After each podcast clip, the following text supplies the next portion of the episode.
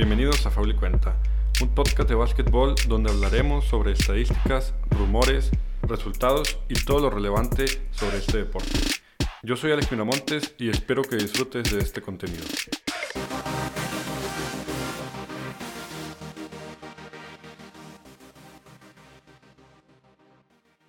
¿Qué tal amigos? Bienvenidos a este, el quinto capítulo de su podcast Faul y Cuenta. Como pueden ver, pues tengo a otro invitado de honor, invitado de honor, mi amigo Tony Reyes. ¿Cómo estás, Tony? ¿Qué hay, Alex? Muy bien, gracias, gracias por invitarme. Ya sabes que un gustazo venir a hablar de básquetbol. Hasta que te animaste, güey. Le mandé un- muchos mensajes al güey, pero se hacía el rogar como que quería una lana. Sí, sí, teníamos que cotizar caro. Exacto, exacto. Eh, a los que, bueno, pues como no, no saben, les voy a explicar. Tony y yo nos conocemos desde el 2008. Nos tocó ahí enfrentarnos en la final en la de la Olimpiada Nacional. Tony representaba a Monterrey en, en ese León. entonces, a Nuevo León. Y bueno, yo iba representando a Chihuahua. La final se llevó a cabo ahí en el TEC de Monterrey, en Nuevo León. Y bueno, pues desde un principio la selección de Chihuahua dijo, güey, qué, qué mala onda, güey. Estamos acá en la final, güey. Con los locales, pues qué mala onda, ¿no? Que les ganemos y Nos decidimos, decidimos darles el campeonato, claro que sí. Ganar, ¿cómo No fue por malos, güey. Claro, pero el siguiente año, Ah, el siguiente año eh, Tony decidió ir, venirse a jugar con los buenos porque ya se vino a jugar a Chihuahua y fuimos a Cancún y le ganamos a la selección de Nuevo León. León, claro que sí, Se repitió la final ahí, ¿no? claro. Ya tenemos historia entonces. Exacto, exacto. Este- Tony, eh, ¿dónde has jugado, güey? Este, títulos que tengas, así un, un background para que le des ahí a la gente. Claro que sí, pues, este, como dices tú, nos conocemos desde chiquitos, jugamos ahí en, en- en, pues, en selecciones y luego me tocó irme a, a Estados Unidos, allá al Paso, aquí al Paso, este, a, Cathedral High School, Ok. este, ahí jugué la prepa y luego pues nos volvimos a encontrar ahí en el, en el Tec de Monterrey, en, en Chihuahua, donde pudimos jugar ahí Con el Donas. con el Donas. Con el buen Donas. Eh, sí, Tony y yo somos exborregos ahí del campo de Chihuahua. Entonces eh, nos tocó jugar ahí eh, la Liga AVE, la Liga Universitaria. Nos tocó jugar todavía cuando estaba el equipo en primera división, ¿no? Cuando, Sí, claro. cuando todavía era buen equipo, ¿no? Buen equipo, inclusive nos tocó el, un, conde, ¿no? Nacional. Eh, sí, Universidad en Guadalajara, Claro, correcto. sí. Es- así es. Eh, Tony, eh, ¿equipo favorito de la NBA? Este, pues ya sabes que soy un. un- una Eres persona- Villamelón, güey. No Villamelón, pero me gustan mucho los jugadores. Yo sigo a los jugadores, pero mi equipo siempre ha sido Dallas Mavericks, porque era el que al que le iba mi papá, porque decía que eran los únicos que contrataban mexicanos en la NBA. Pues es de los equipos que más internacionales eh, contrata eh, junto con Spurs. Y posiblemente tuvieron el mejor internacional de la historia, ¿no?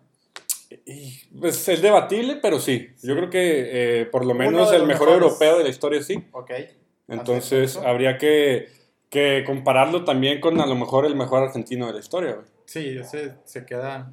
Entonces es un tema a debatir, pero sí creo que es el equipo que más oportunidad le da a los internacionales. Correcto. Es correcto. Eh, jugador favorito, güey. Este. Híjole. Yo, ya sabes que soy de votadores, pero sería. Este, Chris Paul.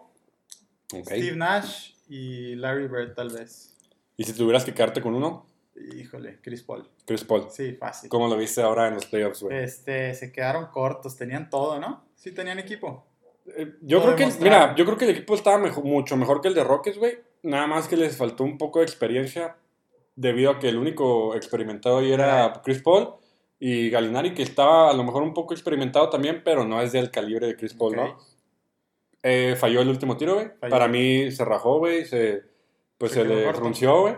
La neta es que tuvo dos oportunidades, los últimos dos tiros, güey, los falló.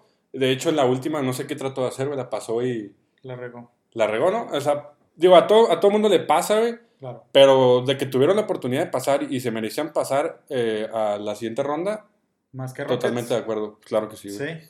Para mí, Rockets, güey, creo que ha tenido el, peor año desde la era de James Harden. Ok. ¿Se, Este lo. ¿Se lo atribuyes a Russell Westbrook? Fíjate que no sé por qué, güey. Si ya había, o sea, es como, eh, como si trataras de volver con tu ex, güey. Porque, o sea, si ya James Harden y, y Russell habían jugado juntos, güey, junto con Durant y no pudieron hacer nada. ¿por qué volverlos a juntar, güey? Claro, estoy de acuerdo. O Tratas sea, otra cosa, ¿no? Sí, o sea, Sí, ¿por qué volverlos a juntar, güey? Si ya no habían funcionado, güey. es- Claro. No va a funcionar, güey. ¿Sí me entiendes? Y dieron todo por ese cambio y la verdad es que no creo que haya, De acuerdo. que haya sido bueno. Pues a ver, digo, parece ser que Lakers ya los, los liquida, ¿no? Pronto. Pues el día de hoy tienen la oportunidad de, de mandarlos a casa. Si gana el día de hoy Lakers, pues eh, se pasa la siguiente ronda y Houston, eh, pues a descansar, ¿no? A Cancún. Claro. A Cancún, de vacaciones, Cancún unos cuantos tres. meses. eh, Cancún on three, claro que sí. Y pues bueno, ¿no?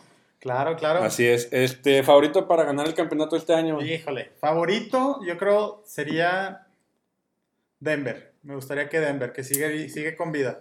Pero yo pienso que va a ganar Lakers. ¿Crees que va a ganar. Lakers, güey? ¿Te unes al, al- Al tren. Al tren del mame. Sí, tendría que, güey. Bueno, que. Julio, estás muy orgulloso de lo que acaba de decir Tony. Yo no. No son mis favoritos, por cierto. La verdad es que Denver, para mí Denver, güey, puede ser un Golden State en dos, tres años, güey. Ok. O sea, un Golden State porque tiene tres jugadores muy buenos, güey. Jamal Murray, eh, Nikola Jokic y eh, Porter Jr., güey. O sea, la verdad es que es un equipazo, güey.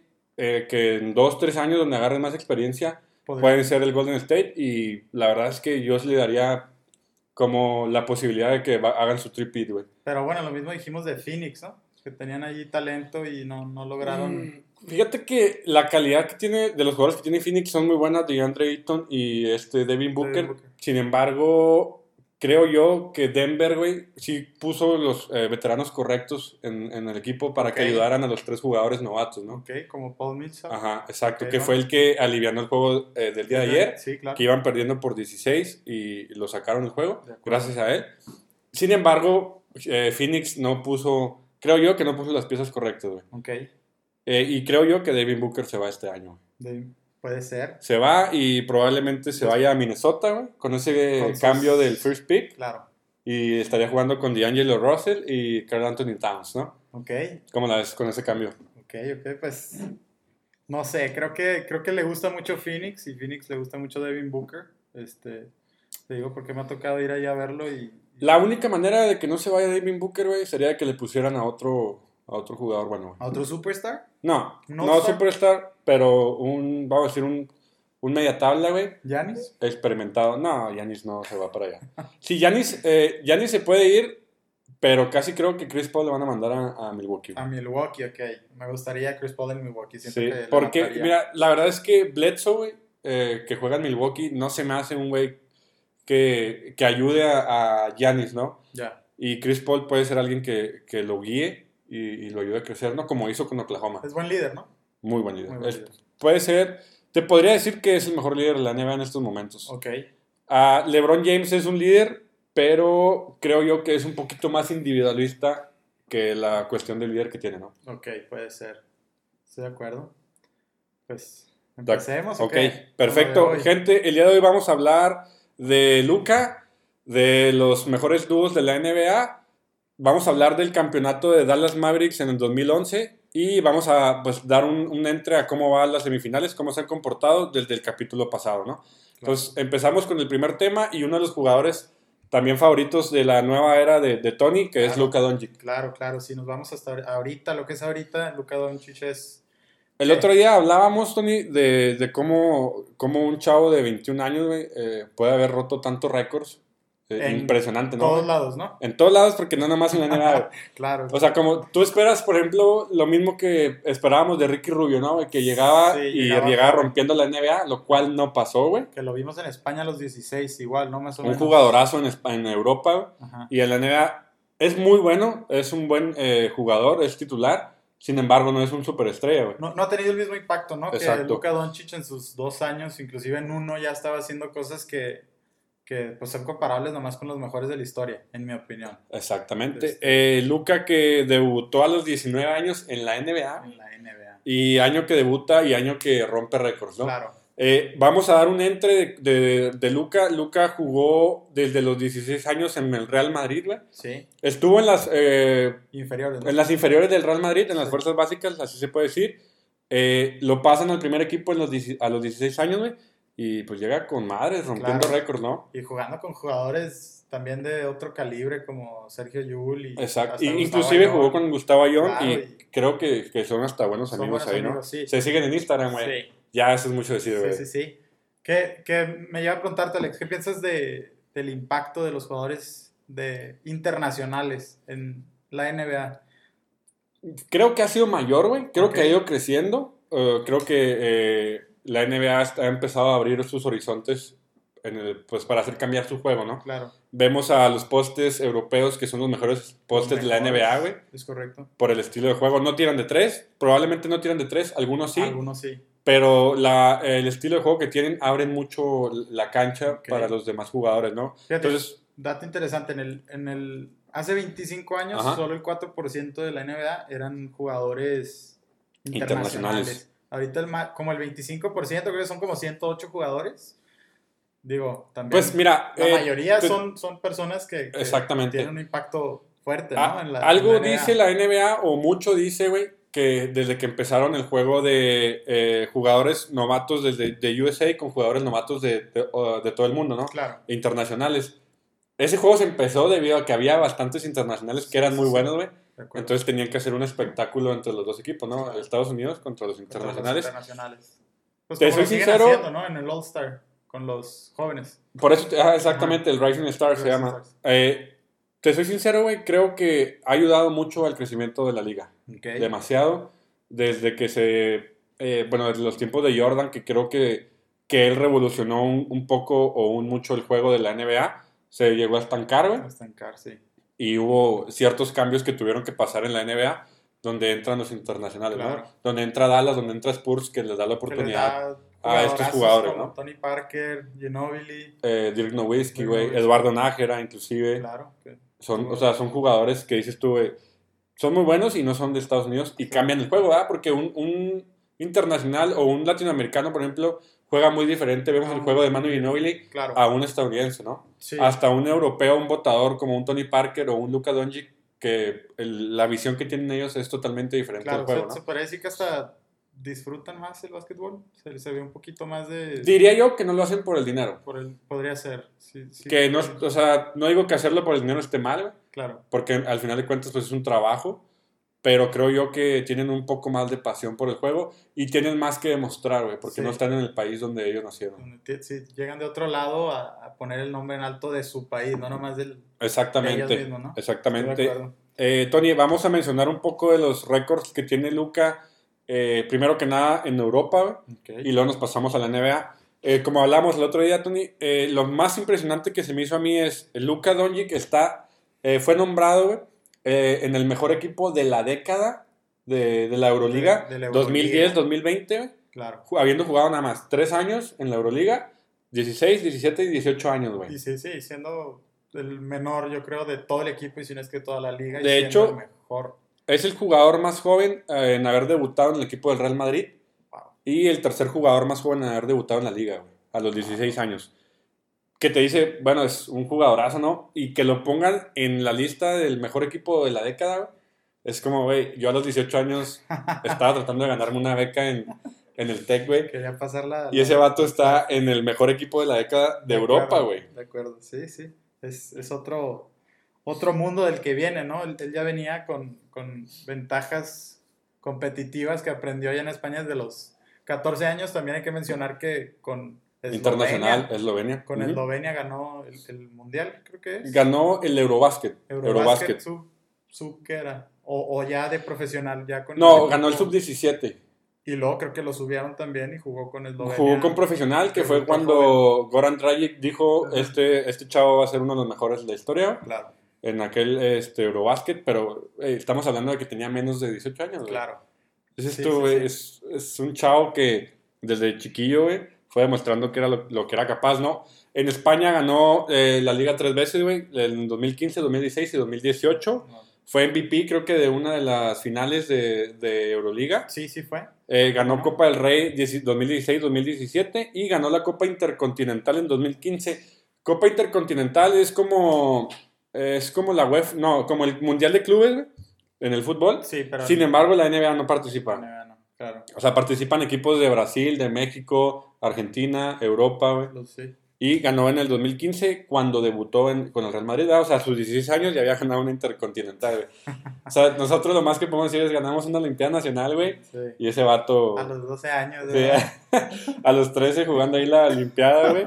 Porque nos, ahí este, nos elegían y, y a este vato los, Oye, a los 16 impresionante que, o sea, venía, venía luchando, por ejemplo, con jugadores como Sion Williamson, que, que yo creo era el hype allá en, en Estados Unidos, y llega este chavo de Eslovenia, de- del Real Madrid. De, la nada, ¿no? y, Llega, y a romperla, ¿no? Digo, también igual, casi igual de joven, digo, venía Pues de hecho es un año mayor, ruido, ¿no? Sí, un año mayor, Que, que Zion Williamson. Eh, lo mencionábamos en el capítulo anterior, Oscar y yo. Eh, Zion se ganó todos los reflectores, güey. Claro. Eh, portada de 2K, eh, marca de tenis propia, güey. Es, el, es el jugador mejor pagado sin haber pisado la cancha, güey, de Sí. la NBA. Que, jugó, que jugó como unos que 10, 20 Jugó juegos. 24 juegos y se esperaba bastante de ese güey. Y sin embargo llega Luca de la nada de Europa y el vato desde su primera temporada, Ya Rookie tiene- of the Year, güey. Tiene el spotlight, ¿no? Pues rompió la cantidad de récords que quiso romper, güey. Claro. Y puso su, pues, su nombre así como en los reflectores. Sí. Inclusive un- hubo un enfrentamiento, no sé si recuerdas, con los Lakers donde él y LeBron traían canasta, la meto yo, la Sí, mete. LeBron, la meto yo, la mete LeBron. Y el LeBron fue cuando dijo, este chavo va a ser el... Viene, Viene a romper la viene liga. el futuro, ¿no? Ya llega el Exactamente. futuro. Eh, récords, bueno, primero que nada, fue drafteado por los Hawks, güey. Sí, No fue drafteado por Dallas, se Trey- hizo un intercambio entre Trey Young, claro. ¿Lo hubieras hecho o no lo hubieras hecho? Híjole, en ese momento yo no sé qué estaba pensando Hawks. Este, Trey Young, digo, aunque ha tenido muy, muy buenos partidos, no, no ha tenido un impacto así que tú digas positivo como llegar a playoffs o este, Ok. un, un récord ganador. Pero si lo pones en el top 2. O sea, es el que le sigue de Luca en esa generación. Sí, fácil. No le fue tan mal a, a No le Atlanta. fue tan mal a Atlanta, pero sí se perdieron lo que yo llamo el futuro de la NBA. Ok, aquí es donde me- este punto que mencionábamos ahorita hace unos momentos es donde yo digo que probablemente por eso pasó el cambio. Dallas está acostumbrado a jugadores internacionales Sí, y creo que los equipos como Atlanta, Lakers, Boston no lo están, güey. ok, Entonces yo, yo creo que para mí eso fue uno de los motivos del cambio. Ok, puede ser. Porque a Mark Cuban, güey, pues el dueño de los Dallas, le gustan jugadores internacionales, güey. Sí, digo, también si nos metemos al tema, Mark Cuban es un, pues un dueño impresionante, ¿no? Comparado con otros dueños. Pues ha hecho crecer el equipo eh, bastante, la verdad. Creo que Muy metido, ¿no? muy Podría- metido a los juegos, sí. Sí, Yo creo que esa fue una de las razones por la que el cambio pasó. Bueno, en aquel draft del, del 2018. En ese año, Luca, eh, Rookie of the Year, güey. Esperadote, ¿no? y, sí, claro, sin, sin pelea alguno. Algunos decían que Trey Young ahí podría ganarlo, pero se me hacía algo... No, era como, hubiera sido un robo, ¿no? Sí, Es el jugador, güey, que eh, tiene el único triple doble eh, con 35 puntos en menos de 25 minutos, güey. El único jugador que tiene un triple doble, para aquellos que no sepan qué es un triple doble, en las estadísticas es eh, tres rubros las estadísticas con doble dígito, pueden ser puntos, rebotes, asistencias, robos. robos, bloqueos. Claro. Entonces se considera si de alguno de los eh, rubros o tres hiciste más de doble dígito, es un triple doble, ¿no? Entonces, triple doble con 35 puntos en menos de 25 minutos, güey. Es el único jugador en la NBA. Wow, sí. Tiene 21 años. güey. 21 años.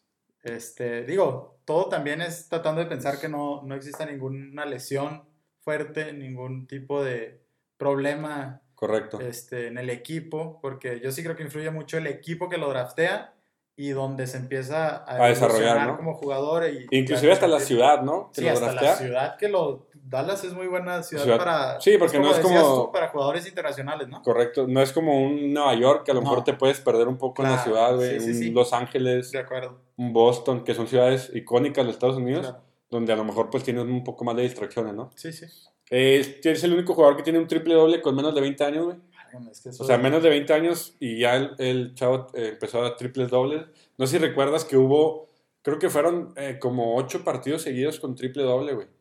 O sea, con un, un, chavo que tiene menos de 21 años, Lo revisamos, ¿no? En la lista de más triples dobles en la historia y que, que Ya se como pone, como en décimo do- Ya entra en el top 10 de la lista de jugadores con más, Más triples eh, dobles. triples dobles. Entonces, donde dices güey, tiene 21 años y le anda pegando ya a un eh, Russell Westbrook, que es el que está en, en primero en la lista, Claro. atrás de un Isaiah Thomas. Ahora, y también, o sea, más que nada es un jugador que tú lo ves y disfrutas ver el, o sea, el juego. No es algo que tú digas, ah, es como el Westbrook que, que quiere ir por todas y que está, que está tirando todas y... Ahí va. Qué bueno que mencionas eso, güey. Es, por ejemplo, yo te lo dije el día ese que estuvimos aquí en la casa, es... Luca no busca el triple doble, güey. Claro. Le llega. Le llega el triple doble. Y, y Westbrook tenía que pelear, o sea, decirle al Steve Adams, "Eh, güey, dame el rebote porque yo voy a hacer el triple doble. Sí, los demás hacían el bloqueo. Ajá, y se la pasaban a- a este güey para que metiera puntos, se la pasaban para que me diera la asistencia. Este vato lo hace sin, sin siquiera pensarlo. güey. Ahora, Russell Westbrook, la temporada que tuvo esa con todos los triples dobles, no le fue muy bien a Oklahoma. No, no, no, clasificaron. no clasificaron siquiera. Y acá, este, Dallas peleando a, a Clippers en una muy buena serie, el güey. número 2. Lo hubieran ganado, Este, sí, está por sí que no se hubiera lastimado. Les faltó. ajá. Y sobre todo, si no, se, no hubieran jugado con Luca y con Kristaps mentalmente. güey. De- Pues, Les faltó experiencia en ese, en ese y, sentido. y, digo, no sé qué tanto, pero lastimado Luca, ¿no? Digo, regresó un partido con el. Regresó con el, con el tobillo lastimado y, y, eh, se aventó 42 puntos con 42 triple doble puntos. y canasta de último segundo para, ganar, güey. Claro, es. Pues, dices tú, güey, este vato tiene talento, ¿no? Talento. Porque tampoco es el más atlético de la NBA. No, no, no. Y Inclusive lo ves tú y dices, ese güey está gordito. y lo ch- como el Jokic. Ándale, ándale, que el Jokic dijo, dijo, güey, yo juego lento porque no puedo correr, No güey. puedo correr, sí. Pero es un básquetbol que disfrutas, ¿no? Es Exacto. algo que, que Sí, un estilo de juego diferente. diferente. Es lo, es lo- lo que decíamos ahorita del impacto de los jugadores internacionales, que le cambian toda esa dinámica de Estados Unidos de ser más show, menos. menos Es como más eh, técnico el juego de los Ajá, europeos, ¿no? Ajá. Ok, te hago la misma pregunta que le hice el capítulo pasado a Oscar. Para ti, ¿quién será mejor en, dentro de 5 o 10 años, güey? ¿Luca o Zion Williamson?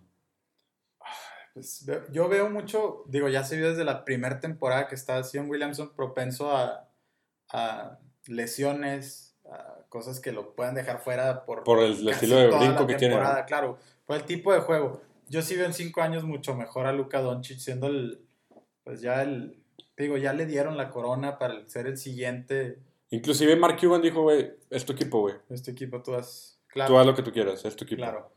Y está armado bien, digo. Le pusieron a un Kristaps que Nueva York no supo manejar. manejar. Sí, sí, sí.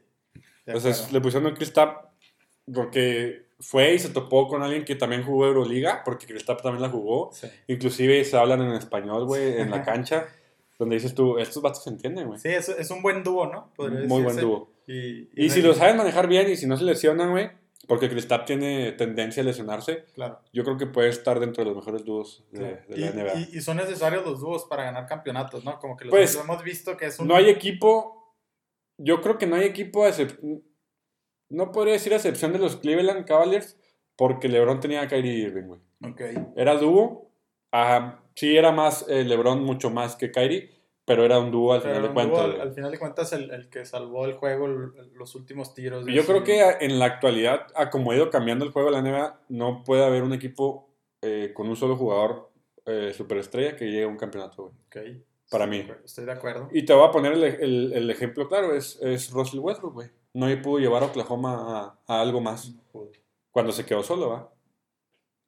Y se quedó solo porque quiso.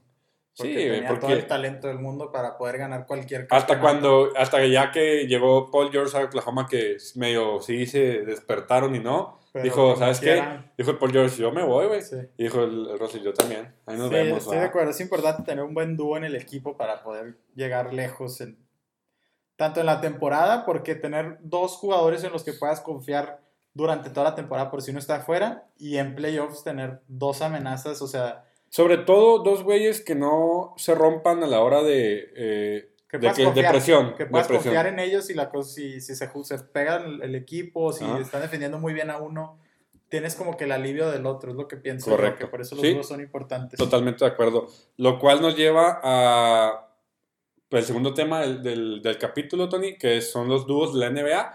Vamos a, a mencionar tres dúos que eh, bueno, entre Tony y yo consideramos que son los más relevantes. Probablemente ustedes puedan tener otra opinión o puedan decirme, ¿sabes qué? Es que los dudos de, de los 60, los 70, pues eh, tienen más relevancia. Probablemente sí, pero vamos a hablar de gente que eh, nos viene a la mente por, la, por las fechas, ¿no? Por la Sí. actualidad y como nos ha tocado a nosotros ver el, el baloncesto. Claro, cómo, cómo evolucionaron, ¿no? Su época, cómo llamaron, marcaron la atención de, esa, de esas décadas. Como que fue un, un ¿cómo, cómo decirlo? Un cambio de, de juego, ¿no? En Sí. cada dúo, en cada, en cada eh, generación de, de ese baloncesto, ¿no? veías, veías un tipo de, de juego diferente, o sea, no era, no era lo mismo. O sea, ahorita veremos ya, digo, en uno era un poste y un ala, en otro era pues como que un ala y un Y tres. sí, era entre botador y Ajá. ala. Sí, correcto. El primer dúo que tenemos y que creo que eh, puede llegar a ser el mejor, eh, está como debatible, pero Claro. puede llegar a ser el mejor por la cantidad de campeonatos, es Jordan y Pippen, ¿no? Claro.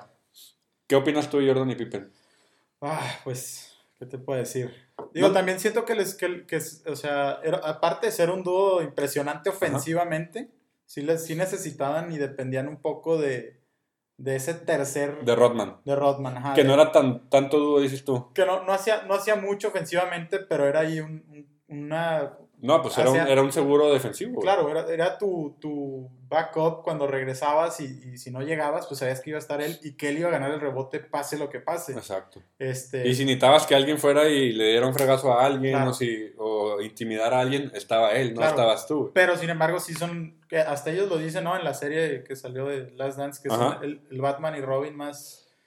Fíjate más que para mí, De, de ver, digo, también por lo que hicieron de, de tener dos tripits. dos tripits, digo, un tripit y luego dejar de jugar cierto tiempo y luego regresar a hacer otro, bueno, Jordan que salió por unos Por temas ahí temas de- controversiales, de, ¿no? béisbol, pero regresar a hacer otro tripit como que te, te dice mucho de que ese dúo tenía algo que ninguno más pudo haber hecho. Tú no puedes ver, yo no vería a los otros dos que vamos a decir separándose y regresando y volver a hacer lo mismo. Yo creo que no, pero te voy a decir algo. Yo tampoco vería a un Jordan y Pippen, güey, jugando ahora en la actualidad a como pudieron haber jugado hace años. Te voy a decir por qué.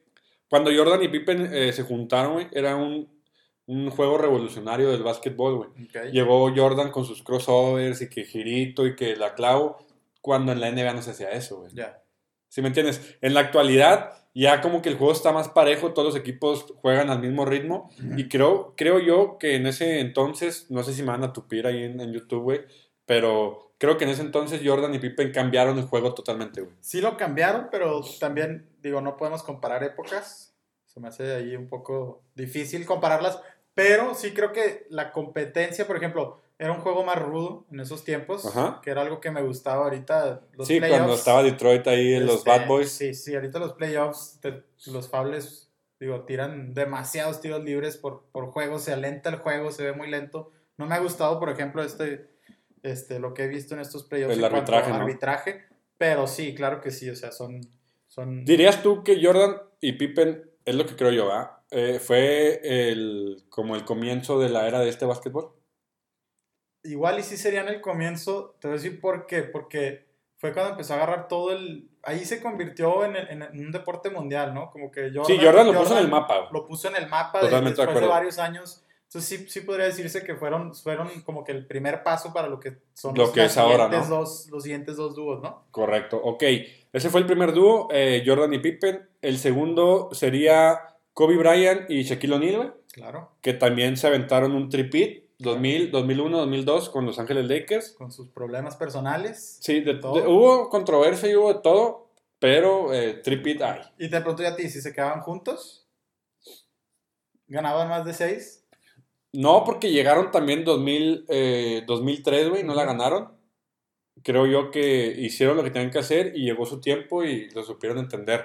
La ventaja que tuvieron Jordan y Pippen es que frenaron, güey. Claro. frenaron por el hecho de que Jordan se salió y en este caso no había, no había un freno. ¿sí No entiendes? freno, o sea, sí tu- tuvieron la oportunidad de continuar el siguiente año. Tuvieron la les- oportunidad de hacer cuatro campeonatos seguidos y no, no, No lo hicieron. ¿va? Ent- eh, dato curioso, el dúo de Jordan y Pippen y el dúo de eh, Shaquille y Kobe fue entrenado por Phil Jackson, güey. Sí, claro. ¿Crees que ha sido un... eh, una pieza estratégica en los dúos, güey. Tiene que ser, ¿no? Porque él sabía manejar al- a lo que se considera el mejor jugador de la historia, que es Michael Jordan, y a Pippen, aparte, que digo, vimos, no sé si vieron el documental muy interesante, el de The Last Dance, se ve que también tenían sus problemas ahí de, de, de Ah, no, estrellas. claro, güey, claro. y aparte, Pippen, que era un vato que no le pagaban casi nada. y, y traía y así, Jordan, que tenía todo el... pues sí. el mejor paga de la NBA, ¿no? Sí, sí, sí. Y, y acá, pues, llegar de esto y poder controlar a lo que era la, el siguiente dúo de la historia.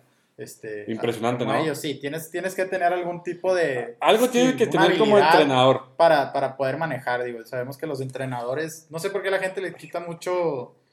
mucho- Mérito. Mucho mérito, pero, o sea, tenemos que saber que los Yo entrenadores creo que el entrenador es el ganar. sexto jugador, güey, en la cancha. Ok, Porque tú puedes ser- tener un equipo buenísimo, güey, pero un entrenador que no sepa liderar, liderar el equipo claro. y el equipo se va para abajo, güey. Y lo, y lo hemos visto, ¿no? En muchos, muchos equipos este, que han tenido... Yo creo que, por ejemplo, eh, Chicago, Lakers y Spurs, güey, hicieron lo que hicieron por el entrenador que tenían en gran parte, güey. Ok. Porque, por ejemplo, Spurs no pudo haber ganado esos cinco campeonatos sin, Sin Popovich. sin Popovich. Claro, Popovich era un genio, ¿no?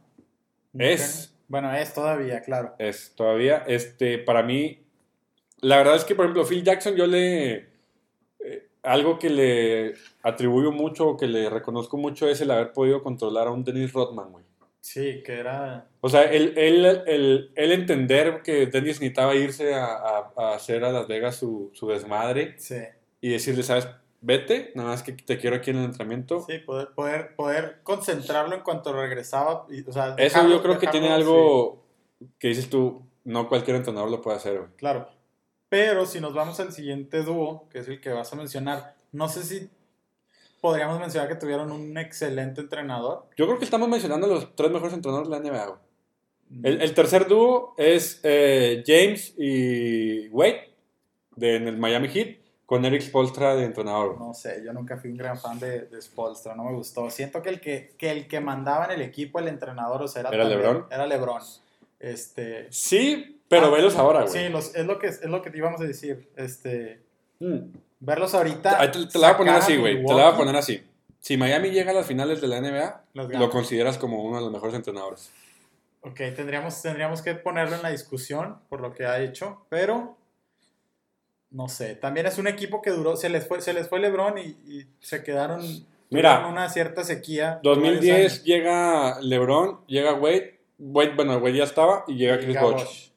que se considera más un dúo porque Chris Bosh no era un jugador tan eh, protagonista, entonces no pudieras eh, Sí, considerarlo como como un trío porque no era un Manu Ginobili, Tony Parker y Tim Duncan, Claro. no era un Clay Thompson, Steve, eh, Curry y, Danny Green. De- de- Garnett, Garnett, Pierce Allen. exactamente, entonces, güey, no, no puedes considerarlo como un trío, lo consideras como un dúo, pero también trabajo impresionante de Eric Spolstra, güey, el llegar a cuatro finales consecutivas, ¿no? Sí, sí, sí, es un... tiene- Tienes que tener también, como decíamos, ¿no? cierta habilidad para poder mantener el equipo en, en cierto nivel, teniendo tanto superestrella, teniendo tanto... Sobre todo controlar a un LeBron James, güey, que Sí. llega en el momento en el que yo soy el entrenador del equipo, yo hago los cambios que yo quiera, güey.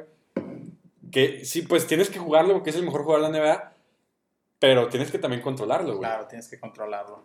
Sí, y y Sí. algo que me gustó mucho de ese dúo, güey, fue que cuando llegó LeBron dijo, el equipo es de Dwayne, güey. O sea, el equipo no es mío, güey, yo vengo a ayudar. Vengo a apoyarle. Porque Dwayne, pues, eh, jugó casi toda la, su carrera en, en y Miami ganó Heat. uno solo. Ga- Ganó uno con Shaquille O'Neal, en 2006. Siendo él el, el, El protagonista. protagonista Correcto. principal, teniendo todo Entonces, el poder. cuando llega LeBron, güey, que LeBron diga, güey, el equipo es tuyo. Claro. Dices, habla mucho de la, de la plática eh, tras eh, escenario, güey. Antes de juntarse, ¿no? Exactamente. Con- con- tanto con Sí, porque antes de hacer los cambios, eh, Dwayne Wade tuvo que haber hablado con LeBron, güey. Entonces, dices tú, habla mucho del, del- del- pues, del gran manejo que tienen, ¿va? Sí, tiene con que Pat haber, Riley, que sí. también, pues, un muy buen general manager. tiene que haber una administración buena. Muy cabrona. Sí, muy, muy cabrona. La neta que sí. Eh, ganaron dos títulos, 2012 y 2013. Ujú. Eh, perdieron en 2011 con Mavericks, ahorita vamos a tocar ese tema. Y perdieron en 2014 con los Spurs, güey.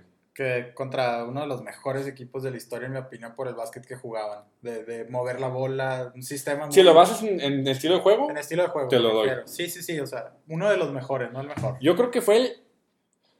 el mejor año de, de la historia de Spurs y el mejor estilo de juego que tuvieron en toda su, Toda su tu- carrera. en toda su historia, ¿no? De acuerdo. Y tenían jugadorazos. O sea, que también llevaban tiempo peleando. Y... Exactamente. Que Miami, güey, pudo haber hecho cuatro campeonatos seguidos, pero la verdad es que le faltó, eh, vamos a decir, experiencia y química. Porque la química del primer año, pues no, Se, se no les dio. se Ajá, se tardaron. un año que ganaron 2012, ganaron 2013 y en 2014 como que les faltó experiencia para no llegar confiados. Claro, de acuerdísimo. Sí, también podría decirse que, que tenían, no sé si les... Los, los últimos tiros, en mi opinión, Ajá. de Cleveland, se los, se los daban un poquito a Kyrie Irving.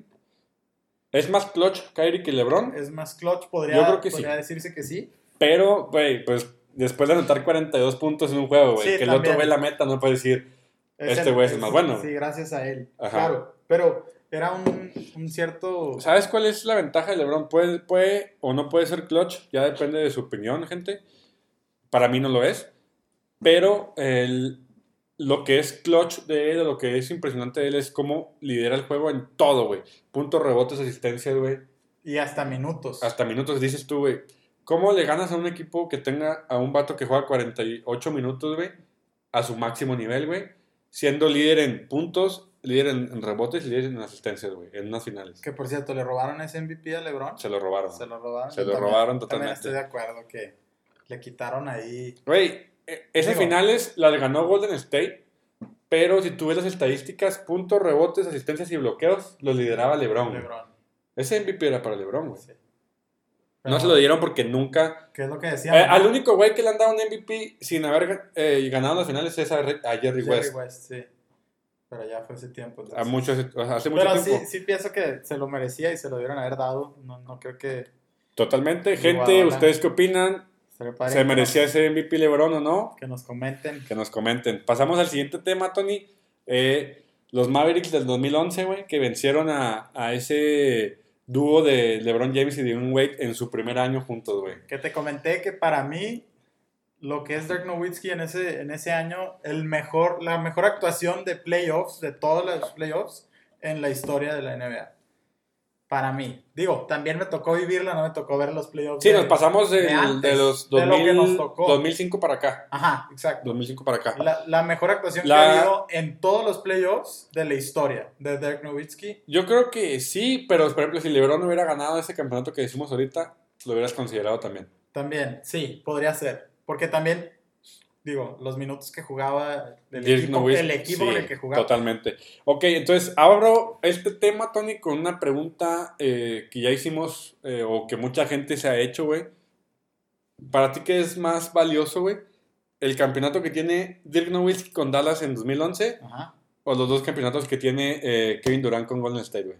Te, te el compro fácil el de Mavericks del 2011. Ya sabes que no soy gran fan de, De Kevin. Durant y, y de los Warriors. Este, aunque me encanta ver el. Es mucho más valioso, güey, un campeonato eh, liderado por ti, güey, Claro. con un equipo no tan estrella Ajá. como un Golden State con cinco superestrellas y ganando dos campeonatos, ¿no? Y, y creo que es, o sea, Dirk Nowitzki, digo, siendo él el, el principal este, de los pocos últimos jugadores como estilo Tim Duncan, Kobe Bryant, que no se iban a buscar los títulos, sino que querían que ese, querían ganarle el título que tener lealtad al a equipo, ¿no? exacto, la lealtad, exacto, sí. Entonces, fácil te compra el de Mavericks 2011. Para mí se me hace que se, se come, aunque gane otros tres.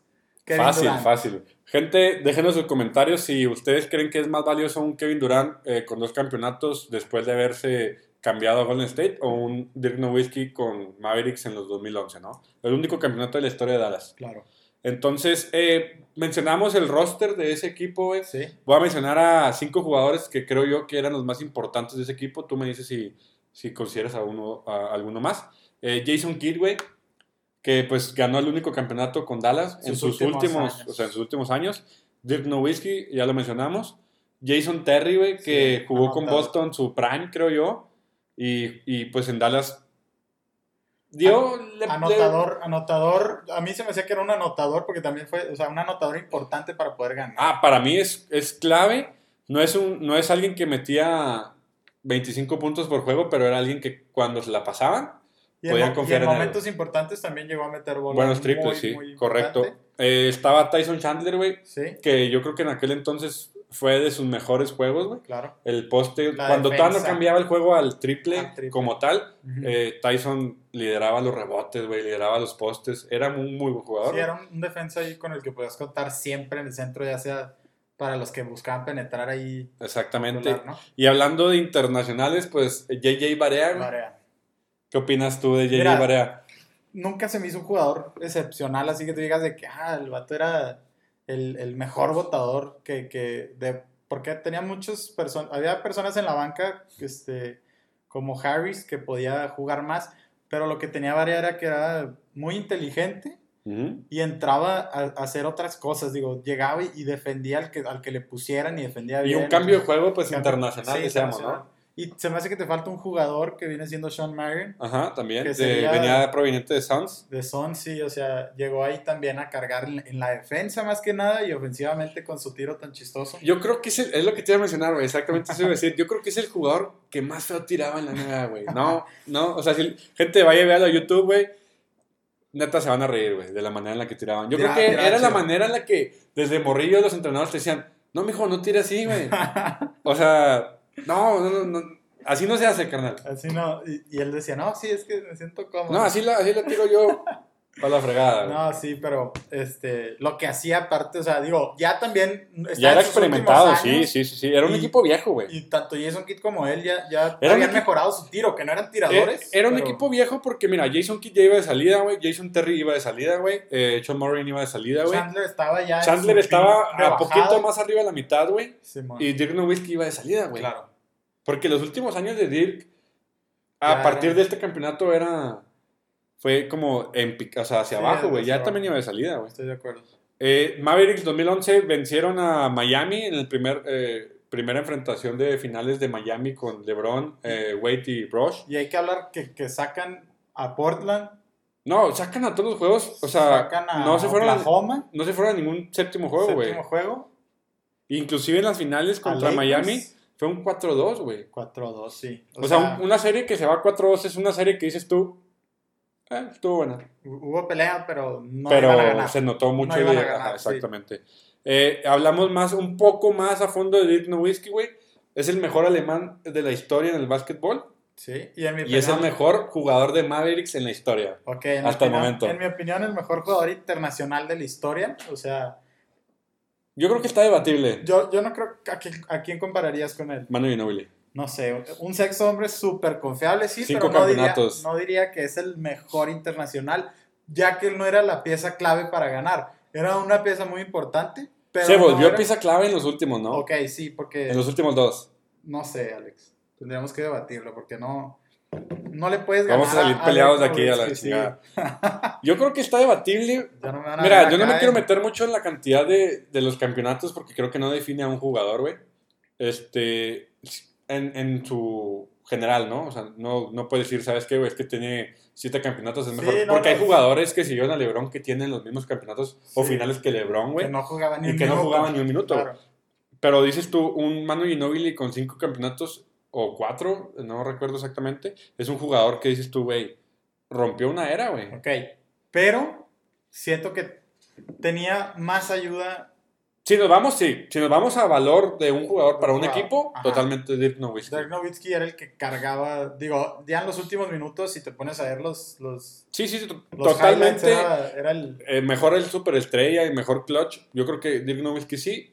Pero creo también que marca mucho la historia de- del baloncesto internacional, un Manu Ginobili. Sí, Manu Ginobili y también para lo que es... este, Para nosotros, güey, que como mexicanos, nuestra, nuestros ejemplos eran Nájera, güey, eran Manu Ginobili, era un Dirk Nowitzki que no llegaban de Estados Unidos, güey. Sí, que eran... Llegaban de, de fuera, ¿no? Inclusive hasta por eso los apoyamos a veces un poquito más, ¿no? Exactamente. Sí, pero Dirk Nowitzki tuvo el, el Finals MVP. Eso sí Ah, sí, lo- correcto. Eh, Dirk Nowitzki se ganó un MVP en el 2006-2007, güey. Claro. Se ganó la, el MVP de las finales del 2011, súper merecido, güey. Y aparte, güey, 14 apariciones en el pinche juego de estrellas. No, sí, 14 es muchísimo decir, güey. sí, sí, sí. Es mucho decir 14 años de, de un superestrella. Una güey. superestrella. Y, y digo, aunque nunca les fue, digo, sí llegaron a una final antes de, Ajá. este, siempre sí. 2006, 2007 llegaron a final. Era un equipo que llegabas a playoffs y, y decías, híjole, a ver cómo les ganamos, porque tenían un buen equipo y un muy buen jugador. ¿Considerarías el tiro, el estilo de tiro de Dirk Nowitzki uno de los mejores de la NBA? Así, Indefendibles. Sí, yo diría que es. Yo creo que es el mejor tiro en, en la cuestión de si hablamos de se puede defender o no. Yo creo que era el único tiro que no se puede Que no defender. se puede defender, porque aparte que estaba altísimo, Sí, o sea, eran dos metros y 13, güey. sí. Hacia atrás en ángulo brincando, güey. Era indefendible ese tiro, Sí. güey. Que por cierto tiene un documental, este de Dirk Nowitzki, muy interesante. Este, creo que se llama ah, The Last Shot o algo así. Muy impresionante que donde ves lo que, lo que hacía que entrenaba este. Su entidad es que tenía un entrenador Especial. personal, ajá, Correcto. este, que lo ponía a bailar ballet. Lo ponía. ¿En serio? Sí, sí, le ponía a hacer cosas bien raras. Para Este, que practicara el, sí, el- el girito en una, en una pierna, que- ¿no? Sí, y aparte todavía se, se lanzaba para atrás, medía él casi 2.13, algo así, Sí, más, o menos. Y todavía la sacaba de acá arriba, me hace impresionante. Yo Sí, creo que es el tiro indefendi- más indefendible de, De la NBA. de la NBA, de la historia. Sí, correcto. Y bueno, ese fue eh, la plática de Mavericks 2011 y de Dirk Nowitzki. Y bueno, gente, ahora el último tema, eh, vamos a hablar de cómo se han ido comportando, Tony, las finales, de, de- bueno, los playoffs de la NBA. Eh, vimos ahí a, del- desde el capítulo anterior a un Lakers, pues, flojón. Claro. Vimos a un Clippers también en su vida, güey. Y bueno, tenemos ya dos finalistas de la conferencia del Este, güey. Tenemos a Boston y a Miami. ¿Qué opinas de, de los equipos? Este, pues comentábamos hace rato, ¿no? Que Miami se ve muy, muy fuerte. ah, Después de sacar a Milwaukee, que era el, favorito, número uno. podría decirse, este, por muchos. eh, y luego llegan contra Miami que los barre, literalmente los barre de. de Fue un 4-1, Pero, pero no dieron pelea. No hubo una pelea así que, que dijeras, híjole. Sí, o sea, fue como el de, el de lástima, güey. Van a remontar, claro. Sí, dijeron, nah, mames, ¿cómo le vamos a dejar al primer, al, al 4-0. número uno, un 4-0? Nah, vamos Sí. a darles un juego, güey. Sí, sí, sí. Este, para que disfruten los fans otro ratito más, ¿no? Pero Miami llega muy fuerte. Boston lo vi pelear mucho contra Raptors. Se me hacía que Raptors, digo, te lo comenté, no, no tienen mucho, mucho equipo después de la salida de Kawhi. Digo, tienen un equipazo habiendo quedado en Pero, muy buen lugar. Pero Yo creo que es admirable, güey, el hecho de que sin Kawhi llegaron hasta, hasta donde llegaron hasta ahorita. donde llegaron. sí. Porque era un equipo que tú decías, güey, sin Kawhi ni a playoff, En güey. playoffs, puede ser, sí. Y, y digo, se quedaron cortos. Digo, llegaron a juego 7, llevándolo. Sí, fue un sus 3, o sea, estuvieron de momentos. un 3-0, güey, Sí. a llevarlo a- al juego Tres- 7. Porque estaban, iban 3-0, según yo. eh, No, iban, eh, se fueron. ah, fue un 2-0, güey. 2-0. Fue un 2-0 Y y luego- luego, ganó eh, Toronto, donde se medio recuperó, güey. Sí, Porque si se hubieran ido 3-0, a- sí, adiós y acaba, 4-0, se güey. Y los juegos que ganó Boston los ganó por, yo creo, más de 15 puntos. Sí, no, o sea, no batalló. No batallaba mucho, pero Yo creo que la diferencia fue en que Boston eh, pudo haber dado un mal juego y estar eh, así como emparejado con, el, con Toronto. Y Toronto tenía que dar su mejor juego para poder ganar. ok, tenían, tiene más talento Boston. Yo, yo digo que al final lo que les ¿Sabes? ganó fue el talento con, con, con este Tatum, Ajá. ¿Sabes, Kemba y Brown, ¿no? ¿Sabes cuál es la ventaja de Toronto? Que, digo, de Boston, que yo creo eh, es lo que les va a ayudar. Son, no es un dúo, es un trío, güey. Ya. Es eh, Brown, es Tatum y es Kemba, Walker, güey. sí. Es un trío que a lo mejor no son los mejores jugadores de, de la NBA, pero es un trío al, fi- al final de Al cuentas, final güey. de cuentas tienen... confía- puedes confiar en los tres y los tres te van a producir algo muy... O sea, son, son tres güeyes que juegan a más de 20 puntos. Sí, sí, sí. No es como dos güeyes a 25 puntos, simplemente son tres güeyes a 20, 30 Claro. puntos. Miami que llega eh, con un 8 8-1, güey, de, de récord en Claro. playoffs. Impresionante, güey. Elimina el primer lugar, güey. Claro. Elimina a, a Orlando también, eh, digo, a, a Indiana en cuatro juegos, fácil. Y luego van a venir descansados más. ese yo creo que es el problema, güey, porque equipos eh, de playoffs han llegado mal porque han, han Han descansado más que los otros, güey. Sí, que, que lo, vi, O lo, vi, lo vi que lo comentaba Shaq en uno de los, Boston de los medios tiempos. Boston va a descansar un, un día, güey, porque Sí. mañana juegan, güey. Mañana vuelve a jugar. Y, y Miami descansó 3, 4 días, entonces puede ser contraproducente. Sí, es lo que comentaba, te digo, Shaq, en- en- vi que en uno de los medios tiempos de, de algún juego decía que aquí no necesitan descanso porque no estás viajando, no, no estás cambiando ahí todo ese de, de estadio y de, de Sí, sí, pues todo el lugar, desgaste ¿va? todo el de, de un viaje. que tiene el viaje.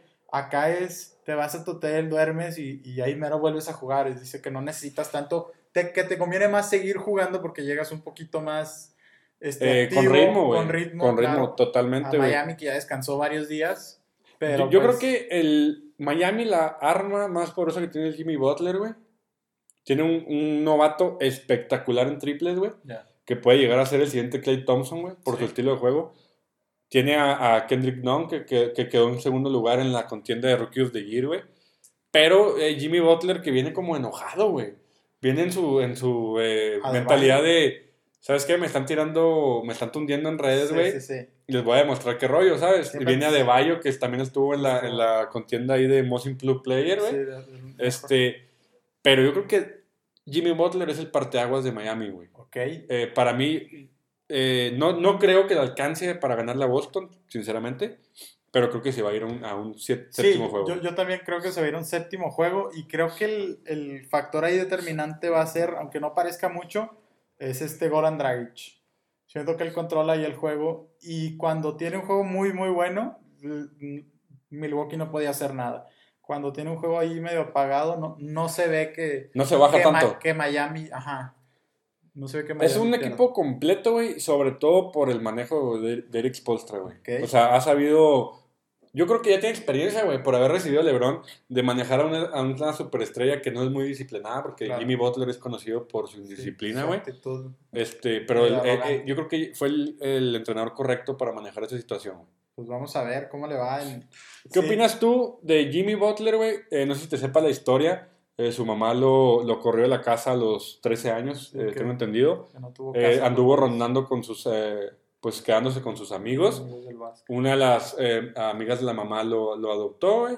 Vente, y, y el vato, pues empezó de ser ah, no considerado en high school para un eh, buen rendimiento de básquetbol a ser de los primeros, güey. Pasa eh, a llegar a una universidad en calidad de, pues, División 1. División 1, pero jugador no, Jugador no esencial. no esencial. Y pasar a ser el de un superestrella, güey, de la NBA. Es, digo, ¿cuántos jugadores no han de tener ahí esa historia? Pero este llama más la atención porque empezó desde chiquito, digo, sin, sin algún tipo de ayuda y estar ahorita donde está. Digo, es algo admirable ahí de, de Jimmy Butler. Y también es, digo, es un juego divertido de ver, ¿no? Digo, es- es un poco arrogante, pero le gusta estar jugando básquetbol. Yo se ve creo que lo no es- disfruta. No como tanto, no es tan arrogante, güey, sino es indisciplinado, güey. Es, su manera de juego es, puedo hacer lo que yo quiera hacer, güey. Me vale madres el equipo. Pues sí. Que creo que es algo que ha controlado Eric Spoelstra, porque en, en, en Filadelfia no se pudo controlar, güey. Me recuerda Filadelfia tenía muy... tú. Ándale, yo no la pasaba, güey. Yo lo tiraba de todos lados, güey. ¿Sí me entiendes? Sí, sí. Eh, Filadelfia tenía un equipazo, güey. Sí. Pero Jimmy Butler no, se, no encajó ahí por la indisciplina que tuvo, que incluso hizo ser más indisciplinado a, a Ah, Ben. Simmons y a Joel Embiid, güey. Que verlos cómo les fue ahorita. Que no, ni siquiera clasificaron, güey. A la, a la segunda ronda, La ¿verdad? O segunda sea, ronda, sí, teniendo Joel Embiid siendo una de las promesas ahí de, de los centros. Pero va a ser muy interesante esa, ese, ese juego. A mí lo que, lo que ahorita me tienen en shock es, y ojalá le vaya bien es a Denver. Ya sabes que nada, el juego se acaba. se acaba. Sí. Eh, Tony, en la última parte, güey, me gusta preguntarles eh, predicción, güey, final de la NBA. Final de la NBA. Ya final, final. Final, final. Ok, me voy a ir por Clippers, creo. Al principio dije que... Julio, que no te va a gustar esto, güey. Ahora, primero te, No te sé, es, que, ahora es no. que yo digo que el que llegue de acá de- del oeste gana. El que llegue del oeste gana. Siento que Miami ni Boston pueden ahí. Mira, yo creo que el campeonato se va a dar quedar en Los. Ángeles, güey. y, y va a quedar algo así como 4-2, la, la final. El campeonato se queda en Los Ángeles, Sí. no sabemos con quién. No sabemos con quién, pero ojalá y gane Denver. Vamos Entonces, finales, ¿con quién te vas? Está muy difícil, ¿eh? Está muy difícil. Ahora me voy por Boston. Nada, no te creas. no, se me hace que... Ah, Lakers. Le voy a dar a Lakers porque mis hermanos son fans de LeBron. Aunque Entonces te vas Lakers Sí. contra quién? contra Miami. Miami y gana Lakers. Y gana Lakers. Ok, yo, 4-2. yo como el capítulo anterior, güey, me quedo con Clippers Boston, güey. Ok. Y gana Clippers, güey, para mí. Pues bueno, el que pierda Una carne asada, ¿no? Órale, carnita asada, el que, el, el que gane. Se eh, grabó, se grabó. Está, ahí están la gente de testigo. Yo voy por Clippers, tú vas por Lakers. Va. Órale, pues. Este, Tony, muchas gracias, güey, por No, haber pues, venido. Gracias por invitarme, te digo. Ojalá y les haya gustado a todos los que nos estén viendo y pues si, si es que nos llegamos a ver pronto, sigan disfrutando este canal. Puro básquetbol. Excelente. Puro básquetbol. Eh, saludo especial para Pónmela en el aire. Eh, ya los estamos esperando, no se han animado a venir. Aquí los estamos eh, esperando con ansias para hacer un capítulo más. Y a los que no nos han escuchado, pues váyanse y dar la vuelta ahí a sus páginas. Eh, Pónmela en el aire, el podcast que habla también de deportes, eh, de muchos deportes. Y bueno, el cotorreo que traen esos chavos está muy bueno. Saludotes también y gracias por, por estar este, viendo este capítulo. Si no me pueden ayudar con su suscripción en YouTube y su like ahí en Instagram y en, en Spotify, ahí la suscripción también, pues muchas gracias, ¿no? Capítulo 5, hasta luego, gracias. Gracias, Alex.